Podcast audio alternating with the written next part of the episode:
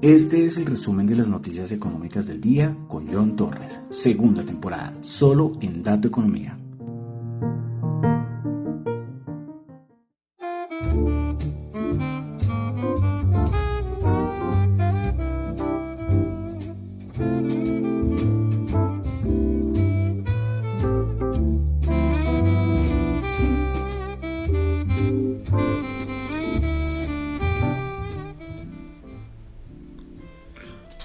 Buenas noches a todos. A ver, cuadro por aquí. Listo, creo que ya está bien. Estoy cuadrando. Un momento, por favor. A ver que todo esté perfecto. Listo, creo que ahí ya está todo muy bien. Buenas noches, son las 8 y 37 de la noche de hoy, domingo 27 de febrero del año 2022. Mi nombre es John Torres y este es el resumen de las noticias económicas. No voy a decir del día, sino que voy a decir de los días pasados, eh, de los días viernes, del día sábado, del día domingo. Entonces es un resumen de noticias económicas un poco extenso, creo yo.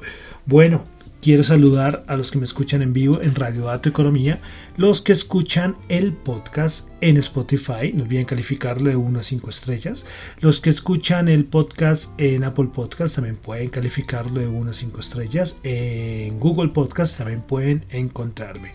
Bueno, y en YouTube, aunque les cuento que he estado ahí analizando todos los problemas de derechos, bueno, todo un montón de cosas con YouTube y ustedes saben que yo soy muy de cripto, de estas cosas descentralizadas. Y bueno, no es seguro, no es seguro, y estoy trabajando en ello. Ya en unos días ya les daré la razón. Y entonces me pasaría a otra plataforma. Abandonaría YouTube. Dejaría YouTube. Sí, sí, sí, imagínense eso, dejar YouTube en pleno año 2022. No es un hecho, no es un hecho, pero, pero podría. Porque es que estoy cansado de que me den, me salgan los avisos de derechos y yo digo, es que yo no, no hice nada, no tengo nada, se, me cuela un segundo, dos segundos, un poquito de una canción inmediatamente que usted incumplió yo, pero, pero es un segundo, dos segundos, es, un poco aburrido. Pero bueno, yo les estaré comentando, yo creo que en esta misma semana les estaré diciendo eh, si me cambio o no. Y sería una plataforma descentralizada como les digo, yo soy muy de criptos, todo esto. Eh, y bueno, solamente les dejo ahí. Cualquier cosa les comentaré. De todas maneras, este capítulo es el de hoy. Lo creo que lo subiré en, en YouTube sin ningún problema.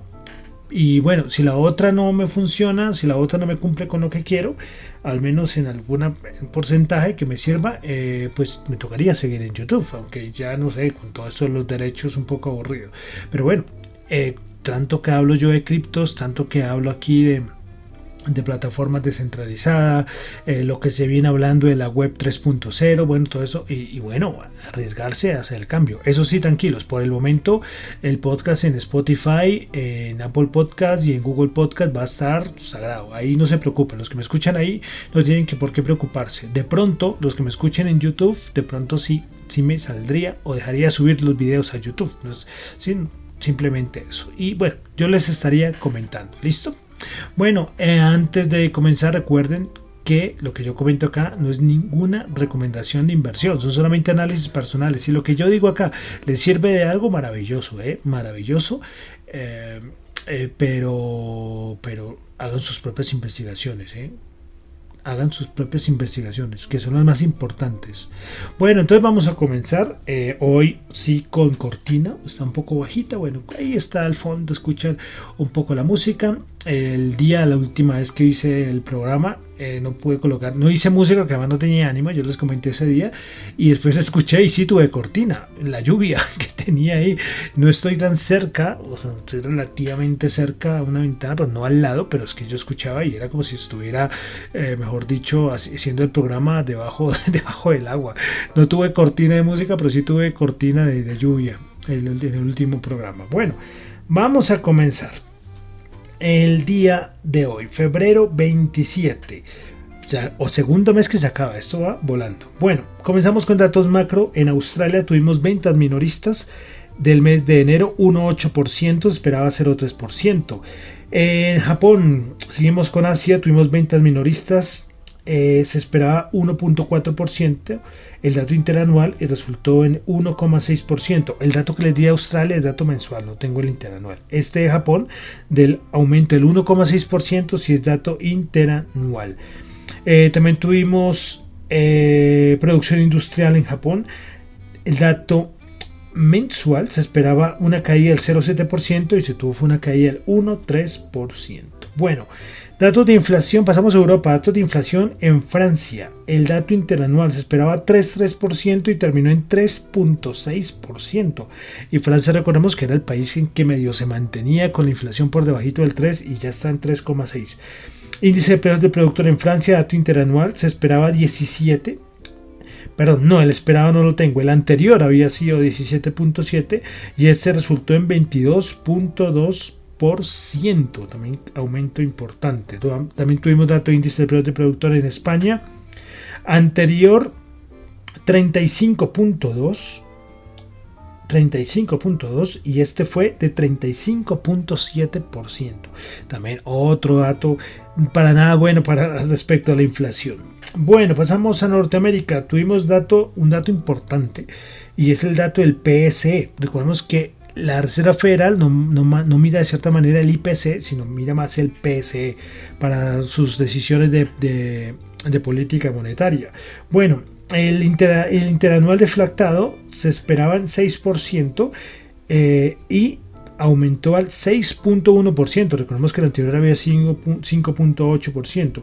Y el core, el, de, el core deflactado, el interanual, se esperaba bueno, se esperaba el anterior 4.9% y también aumentó al 5.2%. Entonces, datos que siguen ahí no muy buenos respecto a la inflación. Bueno, hemos tenido el viernes eh, eh, varios miembros de la Reserva Federal dando dando sus comentarios. Yo les he comentado que cada vez doy menos, pero cuando hay unos que sí son más relevantes, aunque sean un poco locos los comentarios, pero al menos que se salgan un poco del, del, que te dicen toda la mayoría de miembros de la FED, pues aquí lo recalco. Y Bullard, el de la FED de San Luis, creo que es de la FED de San Luis, es uno de ellos. Bueno, eh, ¿qué dijo Bullard? Bullard dijo que los vínculos directos entre lo que está pasando con Ucrania, con la economía estadounidense son mínimos verdad que sí, esto lo dijo el, viernes, no es que lo haya dicho hace, hace varios meses, ¿no? Pero bueno, sigue diciendo que espera los 100 puntos básicos, aumento de tasas de 100 puntos básicos al mes de julio. También dijo que una inflación demasiado alta, esta es olímpica, eh, mira, escúchenla. Bullard dice que una inflación demasiado alta podría dañar la credibilidad de la Reserva Federal. A ver, a ver, a ver, o sea, este creo que piensa que todos, todos amamos y respetamos a la Reserva Federal. Señor Bullard, eh, con lo de la inflación es transitoria, que nos tuvieron con ese cuento durante todo el año 2021, ya la Fed perdió toda la credibilidad y por eso es que están en ese laberinto sin salida. Si lo hubieran corregido, yo qué sé, en octubre, en septiembre, antes, hasta de pronto.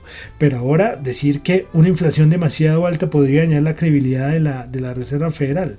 Hombre, es, que la, la, inflación, la inflación demasiado alta ya dañó, no podría dañar, ya dañó la credibilidad de la Reserva Federal.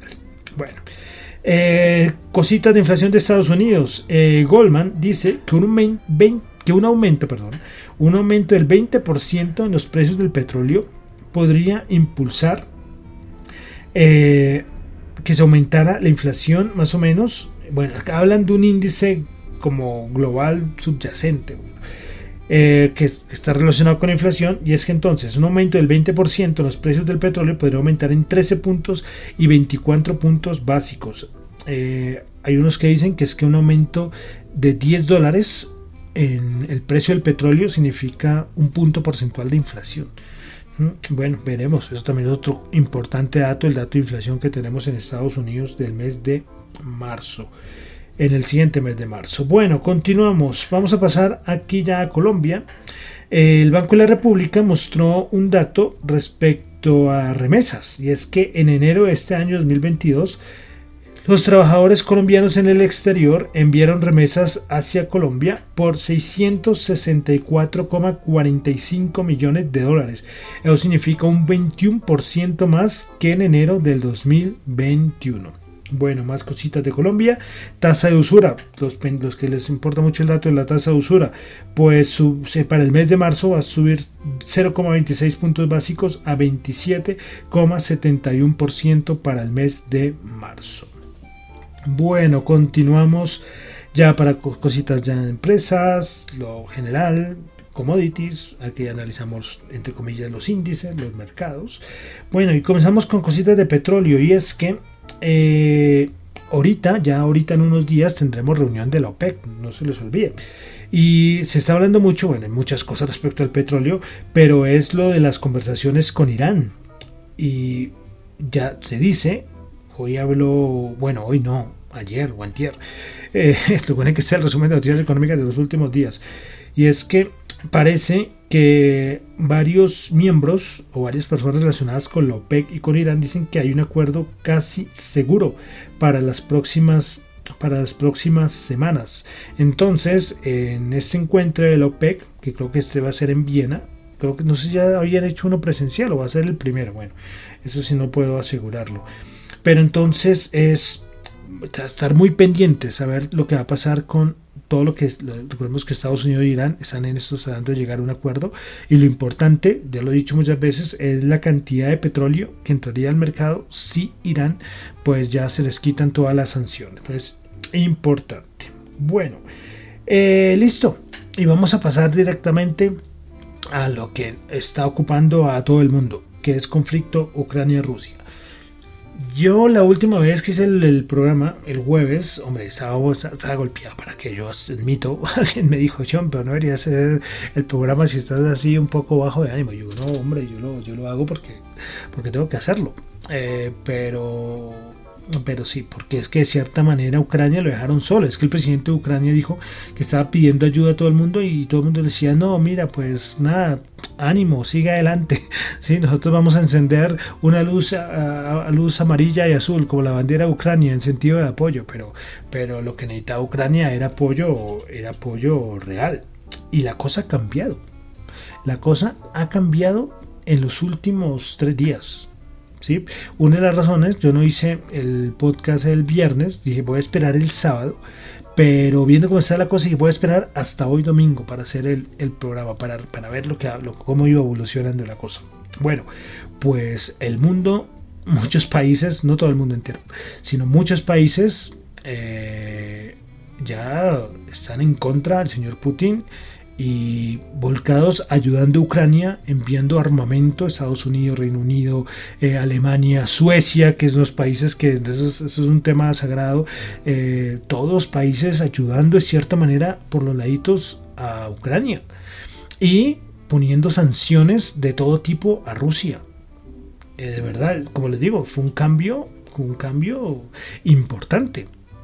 Hay una cosa, yo creo que Rusia pensaba que Ucrania era Crimea, entonces que podía coger, llegar, pam, pam, pam y listo, pero no, los ucranianos, los ucranianos han aguantado, su presidente ha aguantado, eh, todos han sido, mejor dicho, tremendo, la población civil ofreciéndose para luchar, o sea, uff, uff, de verdad increíble, increíble, todo el mundo, partes del mundo, por ejemplo, apoyando a Ucrania lo de las criptos, que tanta crítica y tanta cosa que se dice que, que, lo único que sirven es para, para el lavado de activos y para el terrorismo y yo no sé qué más cosas, gente donando en Bitcoin, en Ethereum, en otras criptos, apoyando a, cuentas, a, billeteras oficiales del gobierno ucraniano, maravilloso, maravilloso, o sea, ha sido un cambio importantísimo, organizaciones deportivas, la FIFA, eh, colocando sanciones, la Confederación Internacional de Judo, eh, sancionando a Putin, porque a Putin le encanta el judo y era uno de los miembros honoríficos. Y nada, chao.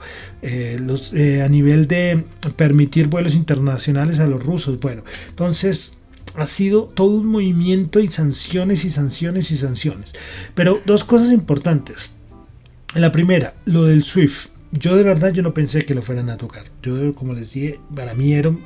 Y claro, lo que están diciendo todo el mundo es, hombre, eh, se va a encarecer todo. Eso es lo que han dicho los, los países, muchos países europeos, es que eh, eh, prohibir el SWIFT es, es, una cosa complicadísima, ¿sí? Pero vamos a hacerlo. Y hay que sacrificar cosas para poder que este señor Putin y todos sus amigos pues tengan, tengan la, la situación difícil. Y fue una decisión que la hicieron y lo impusieron. Eso sí, me quedan dudas, sigo con las dudas, no he podido confirmar si es para todos los los negocios, todos los pagos y todos los bancos en Rusia. Eso sí no, no, lo he tenido claro, porque es que apareció unas fuentes, yo coloqué ese documento en mis cuentas de Twitter, donde parece que es que el sector, los pagos de sector energético, no estarían, no estarían afectados por este baneo del SWIFT. Pero no, no he podido, porque el resto sí. Entonces, también la Comunidad Económica, eh, la Unión Europea, perdón, ya prohibió el día de hoy todas las transacciones con el Banco Central de Rusia. Es decir, eh, Rusia, yo no sé qué va a pasar con Rusia. Eh, pobre gente, pobres rusos, porque hay un montón de, gente de Rusia que está en contra de Putin y miren lo que tienen que aguantarse. El rublo, y ahorita vamos a ver si, si me sale el dato, estaba devaluándose el 50%. La gente en los bancos súper preocupada. Bueno, todo un caos, todo un caos a la gente de Rusia, pobre gente también, porque lógico, lastimosamente es que tienen a un presidente que se enloqueció y, está y entró a atacar como locos a Ucrania por unas razones que, sinceramente no, no hay para lo que ha hecho, a destruir Ucrania y bueno, impresionante, impresionante, impresionante. Es que hasta la FIFA, todo el mundo, todos los mundos, eso sí, todos hace unos meses sonreían y sacaban, se sacaban fotos con Putin y hoy todos en contra de Putin. Putin ya se ve un poco desesperado. Hoy colocó el aviso que empezaba que a toda la parte de, de armas nucleares de Rusia que estuvieran alerta como amenazante. Ya cuando ya toman esas decisiones es que ojalá que no haga nada de eso, porque eso sería terrible, pero se ve también como ya acorralado, no sé, es que le digo, todo lo que sea relacionado con Putin, sanciones, congela, se están congelando los activos de miembros del, Partido Comunista Ruso, bueno, todo un, todo una una todo el mundo contra contra Putin, bueno, casi todo el mundo, ¿no? Porque hay unos que sí apoyan lo que hacen lo que está haciendo Rusia. Pero bueno, casi todo el mundo en contra. Entonces, esa es la situación, esto es lo que estamos viviendo actualmente. Eso sí, siguen las, los bombardeos, siguen el caos en, Ucrania, lastimosamente, porque esto sí, sí hoy salió la... Eh, hoy salió, a ver si tengo aquí por acá, a ver... Hoy salió que habría como una conversación entre ucranianos y rusos, eh, a ver, si cerca del río Pripyat. Eh, este, esto es más o menos, creo que sería más hacia el lado de Bielorrusia, si no estoy mal. Eso es lo que hay, eso es lo que hay, esa es como la actualización de lo que ha pasado los últimos días, mucho movimiento, lastimosamente nos llaman el cifra de, personas muertas, hasta niños han muerto en este conflicto, durísimo, también rusos, eh, y, la situación para Rusia, yo creo que cuando esto pase, eh, no va a estar fácil. No va a ser fácil, no va a ser fácil. Complicadísimo, complicadísima la, situación. Y también de, por ahí el ladito a Bielorrusia. También le han llamado la atención y que también le van a poner algunos, algunas sanciones. ¿Qué va a hacer Putin? No tengo ni idea. Ojalá, bueno, ya no se sabe. Con este señor todo es o sea, todo, uno no puede descartar nada. Si hoy su llamamiento a sus a la parte de armas nucleares, ojalá, ojalá que no, eso ya sería una cosa terrible, terrible, terrible, terrible para, para la humanidad que llegara a pasar eso. Pero, pero por el momento, bueno, los ucranianos de verdad aguantando ya con apoyo internacional, de verdad, tremendo. Eh, unos analistas decían estos, estos días, que lógicamente es un tema que tocan por todo lado, y era que que a nivel de armamento Rusia sí es muy poderoso, es muy poderoso, pero el resto su economía no es tan poderosa, pues sí está entre las 20 mayores del mundo, pero no está entre las 10 primeras. ¿Y qué va a pasar con el Producto Interno Bruto de, de, Rusia con todo esto que está pasando? ¿Sí? Eso va a ser una caos. ya las grandes eh, firmas calificadoras han bajado su, la calificación de su deuda eso ya es casi eh, eh, basura, ¿sí? Va a ser una recuperación tremenda. Para Ucrania también, lógicamente, ¿sí? Pero, pero bueno, para mí las cosas han cambiado los últimos días. Desde el último programa que lo hice, donde Ucrania está totalmente solo, eh, yo creo que todo el mundo se ha volcado a apoyarlos, a apoyarlos. Y como les digo, los mismos europeos dicen, nosotros dependemos muchísimo de Rusia, dependemos a nivel energético, especialmente de gas, lo hemos repetido muchas veces, pero vamos a sacrificar eso y vamos a pagar el precio, pero, pero no puede ser que este señor siga haciendo lo que está haciendo. Entonces estaremos ahí pendientes a ver qué más siguen. Esto lógicamente tendrá efectos eh, secundarios. Eh, hoy aparecía también un dato de, a ver si lo tengo por acá a ver, bueno, acá tengo, acá tengo un montón de, datos y es que se espera que más de 5 millones, yo les había dicho la semana pasada que espera una movilización de más de un millón de personas, pero ya se espera más de 5 millones de personas a nivel desplazados de Ucrania por todo lo que, lo que está sucediendo.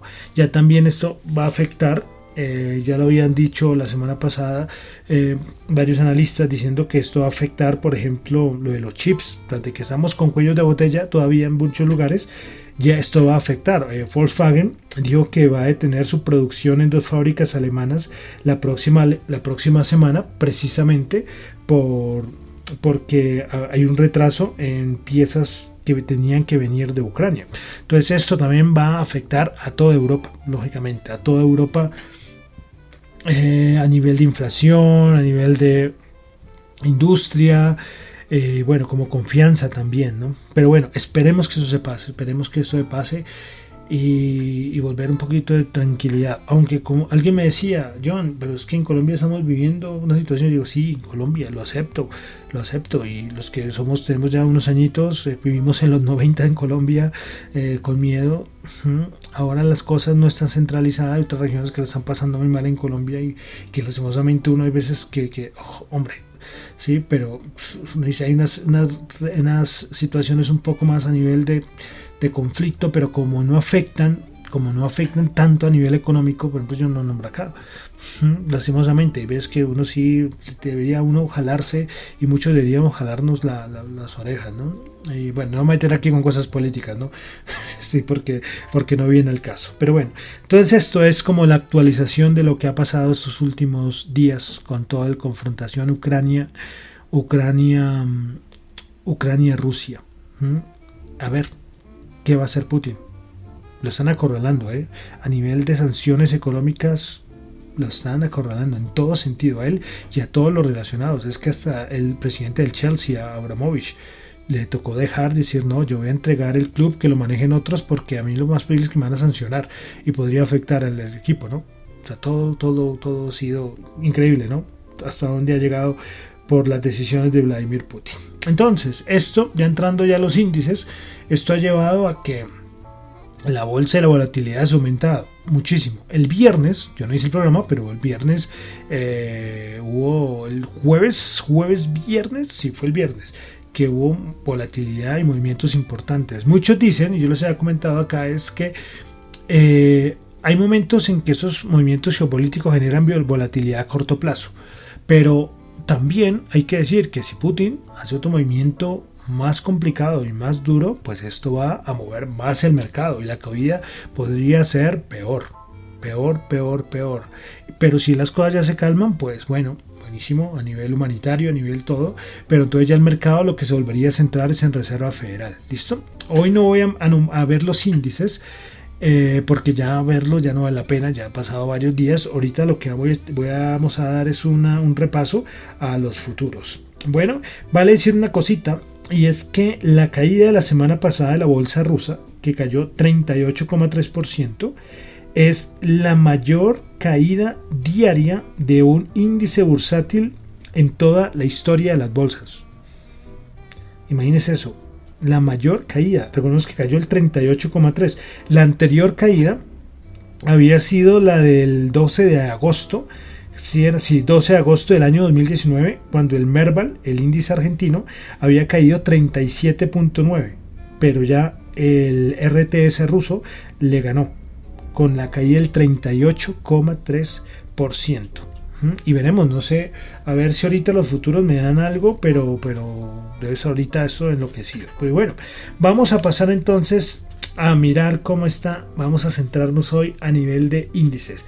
Eh, eso sí, los cuantitativos volvieron a, volvieron a hablar. ¿eh? Los cuantitativos dicen que la situación es una situación que ha dado rebotes importantes, pero que el miedo no ha pasado.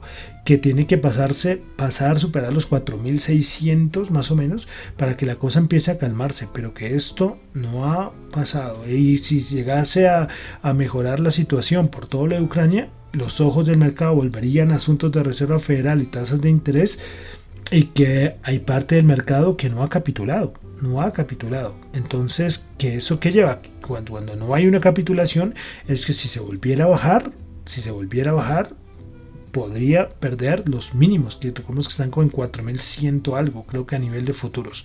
Entonces, hay que estar ahí pendientes, ¿sí? que es importante estar siguiendo estos datos. Bueno, entonces vamos a pasar a los índices, el futuro de los índices, que es el que está operando en este momento a las 9.02 de la noche.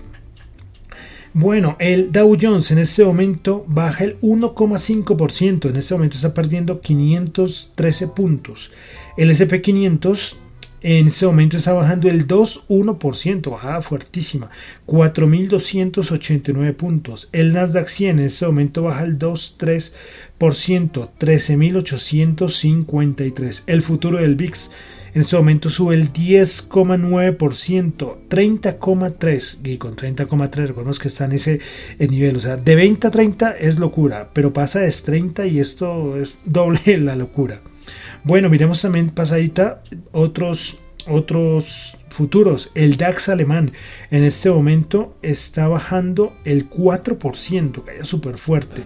El FTC de Londres bajando el 1,7%. El Eurostock 50 bajando el 4,4%, 3.812 puntos. Entonces, como vemos, eh, bajadas muy, pero muy fuertes. Vamos a ver un poco de materias primas.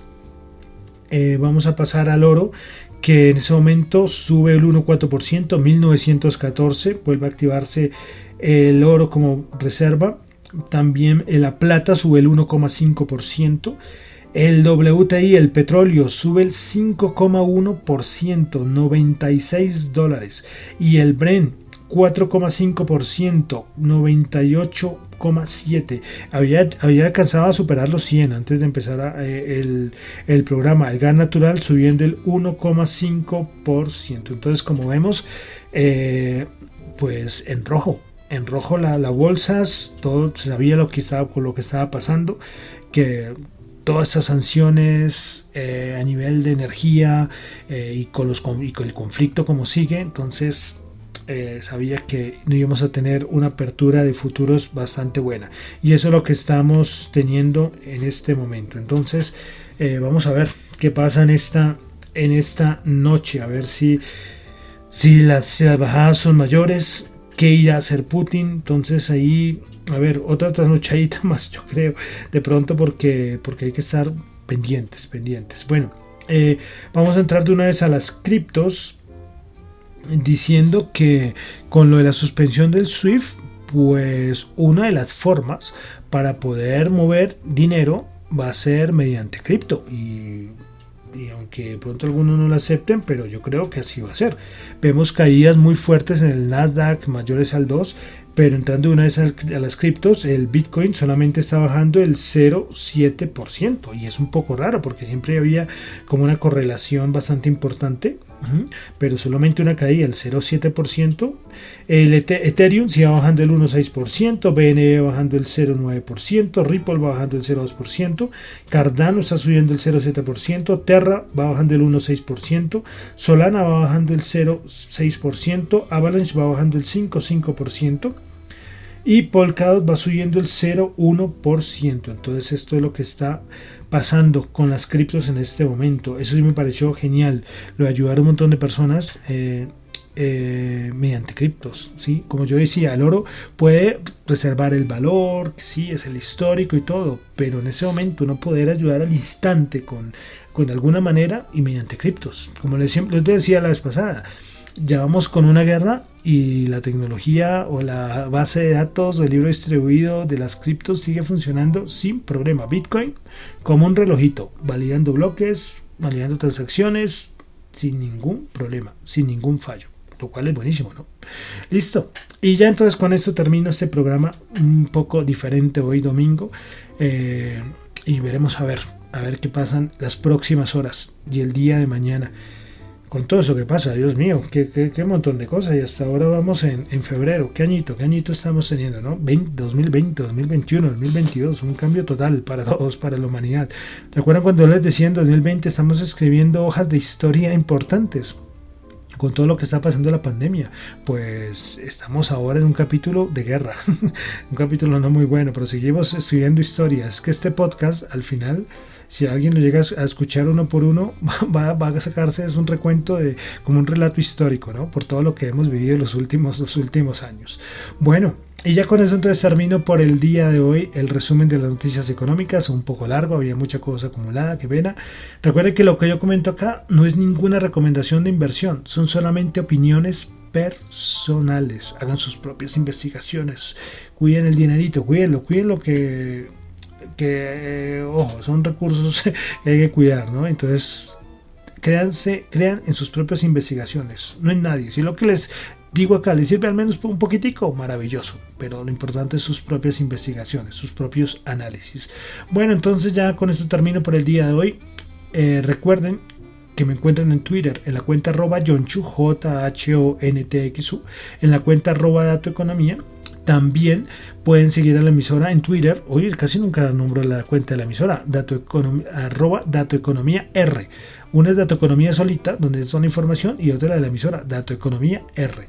Y pueden comunicarme en la cuenta de Gmail para cosas de la emisora. Cualquier aporte, bienvenido. Eh. Bueno, y vamos a terminar como siempre con música.